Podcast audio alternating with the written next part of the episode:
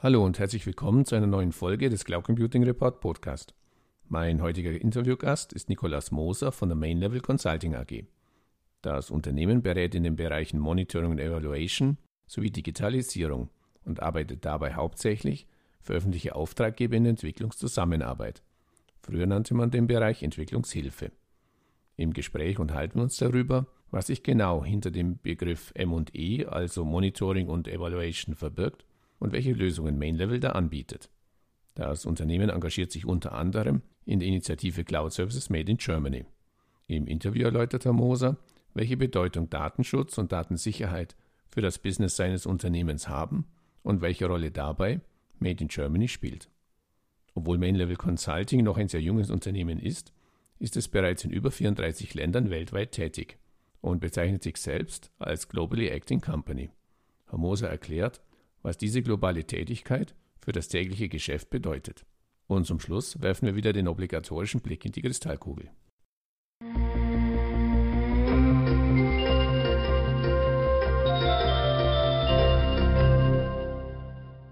Ja, guten Tag, Herr Moser. Zum Einstieg bitte ich Sie, sich unseren Zuhörern kurz in zwei, drei Sätzen vorzustellen. Ja, guten Morgen, Herr Grohmann. Ähm, zuerst einmal vielen Dank für die Möglichkeit, heute in dieser Form überhaupt äh, über uns sprechen zu können. Ähm, mein Name ist Nikolaus Moser und ich bin äh, Chief Technology Officer bei der Main Level Consulting AG. Ähm, damit bin ich verantwortlich für den Bereich Software Development und ähm, IT-Infrastruktur. Ähm, Main Level selbst ist ein Beratungsunternehmen, das äh, Organisationen in den Bereichen Monitoring und Evaluation und Digitalisierung unterstützt. Wir arbeiten hauptsächlich mit öffentlichen Auftraggebern, vor allem in der Entwicklungszusammenarbeit. Also das, was früher Entwicklungshilfe genannt wurde, ist heute eine Zusammenarbeit auf Augenhöhe. Ja, unser Hauptkunde in Deutschland ist die Deutsche Gesellschaft für internationale Zusammenarbeit, kurz die GIZ, und deren Hauptauftraggeber das BMZ, also das Bundesministerium für wirtschaftliche Zusammenarbeit und Entwicklung. Aber es gibt auch vergleichbare Organisationen in Österreich, der Schweiz und anderen Ländern, äh, mit denen wir zusammenarbeiten, oder natürlich auch die Vereinten Nationen, die Europäische Union oder andere NGOs wie äh, Terre des Hommes oder Rot für die Welt. Sie sprachen das Thema Monitoring und Evaluation schon an. Sie bieten da ja auch eine konkrete Lösung an, das sogenannte Digital M&E Toolkit. Wenn wir nochmal auf das Thema Monitoring und Evaluation zu sprechen kommen, was genau bedeuten diese Begriffe in, in Ihrem Zusammenhang? Ja, also da muss ich noch ein bisschen zurückgehen. Ähm, unsere Auftraggeber sind ja wie gesagt aus dem öffentlichen Sektor mhm. und arbeiten daher auch mit, mit öffentlichen Geldern, also sprich Steuergeldern. Das heißt, äh, unsere Auftraggeber haben eine gewisse Verantwortung, transparent berichten zu können, was für Aktivitäten eigentlich durchgeführt wurden, welche Wirkungen erzielt wurden und wofür das Geld letztendlich auch ausgegeben wurde. Mhm. Das heißt, ähm, Projekte werden heute wirkungsorientiert durchgeführt. Ähm, das heißt, Geld wird, ist nicht einfach nur geflossen, ähm, sondern was wurde konkret bei der Zielgruppe bewirkt. Als Beispiel, die Aussage, es werden fünf Millionen Euro in Schulen investiert, reicht halt als Information einfach nicht aus. Das heißt, ähm, es muss detailliert erfasst werden, welche Wirkungen damit überhaupt erzielt wurden. So, und ähm, das heißt, wir haben sogenannte Wirkungsmodelle mit Abhängigkeiten und, und jede Menge Daten, die eben gesammelt und ausgewertet werden müssen. Und genau hier setzt eben Monitoring und Evaluation oder kurz M&E an. Dabei ist, ist Monitoring im Prinzip eine kontinuierliche Untersuchung der Projektkennzahlen des Wirkungsmodells. Das ist quasi eine Art laufende Videoaufnahme des gesamten Projektes und hilft anhand von Zielwerten und Meilensteinen zu überprüfen, ja, ob das Projekt einfach on track oder eben nicht ist. Und die Evaluation, die bezeichnet eine detaillierte Untersuchung zu Halbzeit oder Ende des Projektes. Und dort wird eben untersucht, was wurde erreicht in Bezug auf die fünf ähm, typischen Kriterien, also Effizienz, Effektivität, Relevanz, Auswirkungen und Nachhaltigkeit das ist dann eher so eine Art Foto oder Snapshot des aktuellen Projektstandes ähm, und wird in Form eines ähm, Ergebnisberichts ähm, entwickelt. Das heißt, daraus können dann Empfehlungen abgeleitet werden. Ja, und M&E findet themenübergreifend Anwendung eigentlich in allen Sektoren und hat deshalb auch für uns so eine große Bedeutung. Also ähm, selbst wir als junge Firma haben schon Vorhaben in unterschiedlichsten Themengebieten unterstützt, mhm. wie zum Beispiel Demokratisierungsförderung, Armutsbekämpfung, Bekämpfung von Gewalt gegen Frauen, Förderung von Bildung, Klimaschutz, also es sind jede Menge Themen, wo wirklich M&D auch überall zum Einsatz kommt. Ganz kurz nochmal zum Verständnis. Sie bieten ja ein sogenanntes Toolkit an. Was sind da dann die Funktionen, die der Anwender bekommt und wie ist das auch, auch technisch jetzt umgesetzt im Hinblick auf Cloud oder nicht Cloud? Ja, zunächst einmal, warum haben wir denn überhaupt so ein Toolkit entwickelt? Mhm. Also M&E mhm. wird oft als, als komplex und zeitaufwendig wahrgenommen und das liegt daran, dass die Prozesse einfach zu arbeitsintensiv sind. Ja, wie sieht denn M&E ohne unser Toolkit aus? Dieses Wirkungsmodell, von dem wir gesprochen haben, das muss in, in PowerPoint oder einem anderen Tool modelliert werden. Die zugehörigen Indikatoren, die stehen in einem Excel. Fragebögen werden in einem Word erfasst, auf Papierbasis oder vielleicht in einem Survey-Tool äh, äh, versendet. Ausgewertet werden dann die Daten entweder in Excel oder in einem statistischen Tool wie SPSS. Mhm. Und letztendlich muss ein Abschlussbericht in Word wiederum geschrieben werden. Und, und unser Ziel war es einfach, ein digitales, modernes und vor allem benutzerfreundliches äh, M&E-Toolkit zu entwickeln, das eben das alles vereint in einem Tool. Und ähm, in unserem Tool beginnt man eben genau mit diesen Wirkungsmodellen. Das heißt, man modelliert dabei Wirkungen und Abhängigkeiten in Form eines Graphen. Ähm, um jetzt mal bei unserem Beispiel zu bleiben, in einem Land werden Schulen gebaut und Lehrer eingestellt. Dies soll dann den Bildungsstandard erhöhen und somit auch die Beschäftigung und letztendlich den Wohlstand des Landes steigern. Und dies wird modelliert. Anschließend werden dann Indikatoren für jedes Element dieses Wirkungsmodells erfasst. Und damit machen wir die Wirkung messbar. Also zum Beispiel die Anzahl an gebauten Schulen, die Anzahl an Kindern, die die Schulen besuchen oder dann eben weiter oben im Modell die Arbeitslosenquote. So, dann im nächsten Schritt werden zu jedem Indikator Datenquellen definiert. Das heißt, wo kommen die Daten für diese Indikatoren her?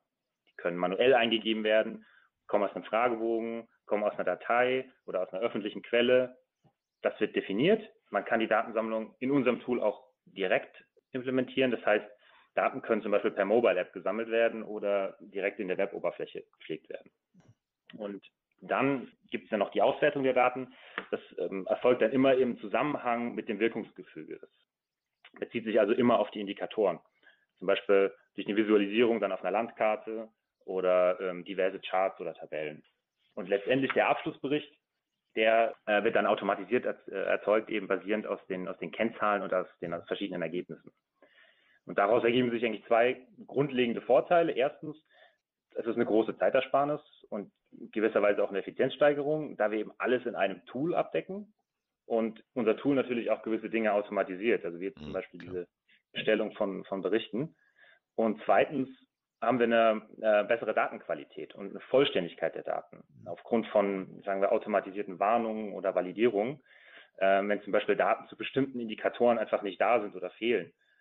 Ja, und da sehen wir halt auch, also insgesamt äh, das Interesse nach diesem Vorgehen oder unserem Toolkit ist einfach sehr groß und da sehen wir einfach auch, dass wir mit dem Toolkit auf einem recht guten Weg sind. Und ja, das Vorgehensmodell ist im Prinzip immer gleich in den mhm. Projekten. Mhm. Was halt unterschiedlich ist, sind die, die einzelnen Anforderungen. Und da haben wir dann uns überlegt, unser Toolkit auch wirklich modular aufzusetzen, also nach einer, nach einer Art Baukastenprinzip, um es wirklich auch flexibel und erweiterbar zu handhaben, um wirklich auch äh, diversen Projekten gerecht zu werden. Ja, und jetzt noch kurz zur Technik.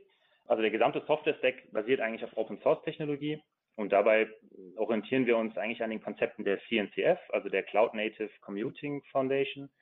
Das heißt, wir entwickeln unsere Software als äh, Microservices und paketieren das Ergebnis in Docker-Containern, um sie dann eben in einem Cloud Orchestriering Framework zu betreiben. Dazu haben wir dann, wie schon erwähnt, Mobile Apps, um, um Daten zu sammeln oder auszuwerten. Wir haben ähm, Web-Clients auf Basis von äh, dem, dem JavaScript-Framework React, um eben diese User-Friendliness, also so User-Friendly Designs und moderne Applikationen zu entwickeln. Die Daten ähm, sichern wir in einer ähm, Graphendatenbank. Wir nutzen dafür die Neo4j, mhm. um ähm, diverse Abhängigkeiten, also diese Abhängigkeiten zwischen den Daten wirklich einfach abzubilden und auch zu prozessieren. Ja, und das, ähm, unser gesamtes Data Center hat den Sitz in, in Frankfurt am Main, ist auch entwickelt mit der Firma eShelter. Sie sprachen es an, Sie haben sich an der Initiative Cloud Services Made in Germany beteiligt. Ähm, welche Bedeutung spielen Datenschutz und Datensicherheit generell für Ihr Business und was bedeutet in diesem Zusammenhang Made in Germany? Also Datenschutz und Datensicherheit ist für unsere Kunden super wichtig. Also äh, viele unserer Auftraggeber haben ihren Sitz innerhalb der EU und fallen natürlich damit unter die äh, neue Datenschutzgrundverordnung der EU. Und äh, die meisten Fragen, die eigentlich gestellt werden, sind immer, welche personenbezogene Daten werden gehalten, wo werden die Daten gespeichert und wer, wer bekommt Zugriff auf die Daten. In den Projekten, in denen wir arbeiten, arbeiten wir häufig auch noch mit sehr sensiblen Daten. Ähm, allein durch die Arbeit an Bereichen wie Armutsbekämpfung, Migration oder also Gewalt an Frauen, ähm, da ist das Thema Datenschutz super wichtig für uns. Und dann gibt es natürlich auch eine Anforderung an Anonymität der Daten, die wir eben auch gewährleisten müssen. Gerade in Umfragen müssen Daten eben anonymisiert werden können. Und ähm, deswegen ist eben auch unsere Strategie Made in Germany. Das heißt, wir entwickeln unsere Software komplett in Deutschland. Es gibt kein Nearshore oder Offshore. Unser Data Center liegt, wie eben schon erwähnt, in, in Deutschland. Und somit haben wir die vollständige Hoheit über die Daten und können das eben auch unseren Kunden weitergeben. Und auch beim Thema Datensicherheit, da setzen wir eben auch auf modernste Sicherheitsmechanismen wie äh, OAuth 2 und OpenID Connect. Unser Data Center hat diese BSI-Zertifizierung ISO 27001 und bildet damit auch einen hohen Sicherheitsstandard ab. Und ähm, für uns als äh, ja, international agierendes Unternehmen ist, ist das Label Cloud Services Made in Germany einfach auch eine Möglichkeit auszudrücken, dass wir höchsten Datenschutz- und Datensicherheitsstandards folgen und das eben unseren Kunden auch weitergeben möchten. Sie sprachen es an, auf der einen Seite Made in Germany als Qualitätsmerkmal, auf der anderen Seite, Sie bezeichnen sich ja selbst als Globally Acting Company. Wie erreichen Sie dann diese, diese Reichweite äh, in der Praxis? Ja, als, als junges Unternehmen sind wir auch ziemlich stolz, dass wir mittlerweile schon in äh, über 34 Ländern tätig sind. Ja. Ähm, Mal als kurzes Beispiel, während wir gerade hier sprechen, sind äh, unsere Berater in, ähm, in der Mongolei, in Burkina Faso, in Malawi und in den Philippinen. Und nächste Woche fliegt ein weiterer Berater auch noch nach Lesotho. Also wir sind wirklich äh, sehr global unterwegs. Ja, und wie erreichen wir diese Reichweite? Gut, typischerweise bewerben wir uns auf, auf öffentlich, öffentliche Ausschreibungen der GIZ oder der EU oder anderen europäischen Geberinstitutionen. Da wir im Sektor der Entwicklungszusammenarbeit sind, geht es dabei vor allem eben um Projekte in sogenannten Entwicklungsländern, also beispielsweise Afrika und, und Südostasien.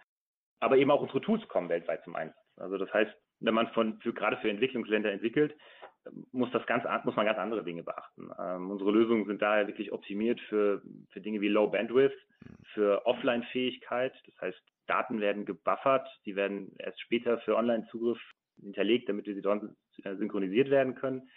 Äh, denn gerade in, in, den Einsatzorten, wo wir ähm, arbeiten, da gibt es nicht immer eine verlässliche Internetabdeckung. Und gerade mit unserer skalierbaren Cloud-Infrastruktur hier in Deutschland sind wir natürlich bestens auf sowas vorbereitet. Dann lassen Sie uns vielleicht abschließend noch den obligatorischen Blick in die Kristallkugel werfen. Wie sieht die Zukunftsplanung für Main-Level Consulting aus und welche Rolle spielt in diesem Zusammenhang das Thema Cloud Computing? Ja, also das ganze Thema Digitalisierung, ähm, insbesondere in der, in der Entwicklungszusammenarbeit, nimmt natürlich rasant an Fahrt auf, wie überall auch in, in Deutschland. Ähm, hier bringt der digitale Wandel enormes Potenzial, dass Prozesse beschleunigt, transparenter und effizienter werden. Und wir möchten natürlich bei dieser Entwicklung auch aktiv ähm, mit unserer Expertise mitgestalten und auch ja, ganz in ganz Europa eigentlich als Vorreiter für digitales M&E wahrgenommen werden. Und das erfordert natürlich auf der einen Seite personelles Wachstum, um unsere Beratungskompetenzen in den Bereichen Monitoring, Evaluation und vor allem Digitalisierung weiter auszubauen. Ähm, zudem wollen wir aber eigentlich auch unser digitales Toolkit viel weiter ausbauen und standardisieren, um es wirklich auch als Software-as-a-Service-Produkt ähm, Projekten der ganzen Welt zur Verfügung zu stellen. Ja, dann weiter viel Erfolg und herzlichen Dank für das wirklich interessante Gespräch. Danke Ihnen auch.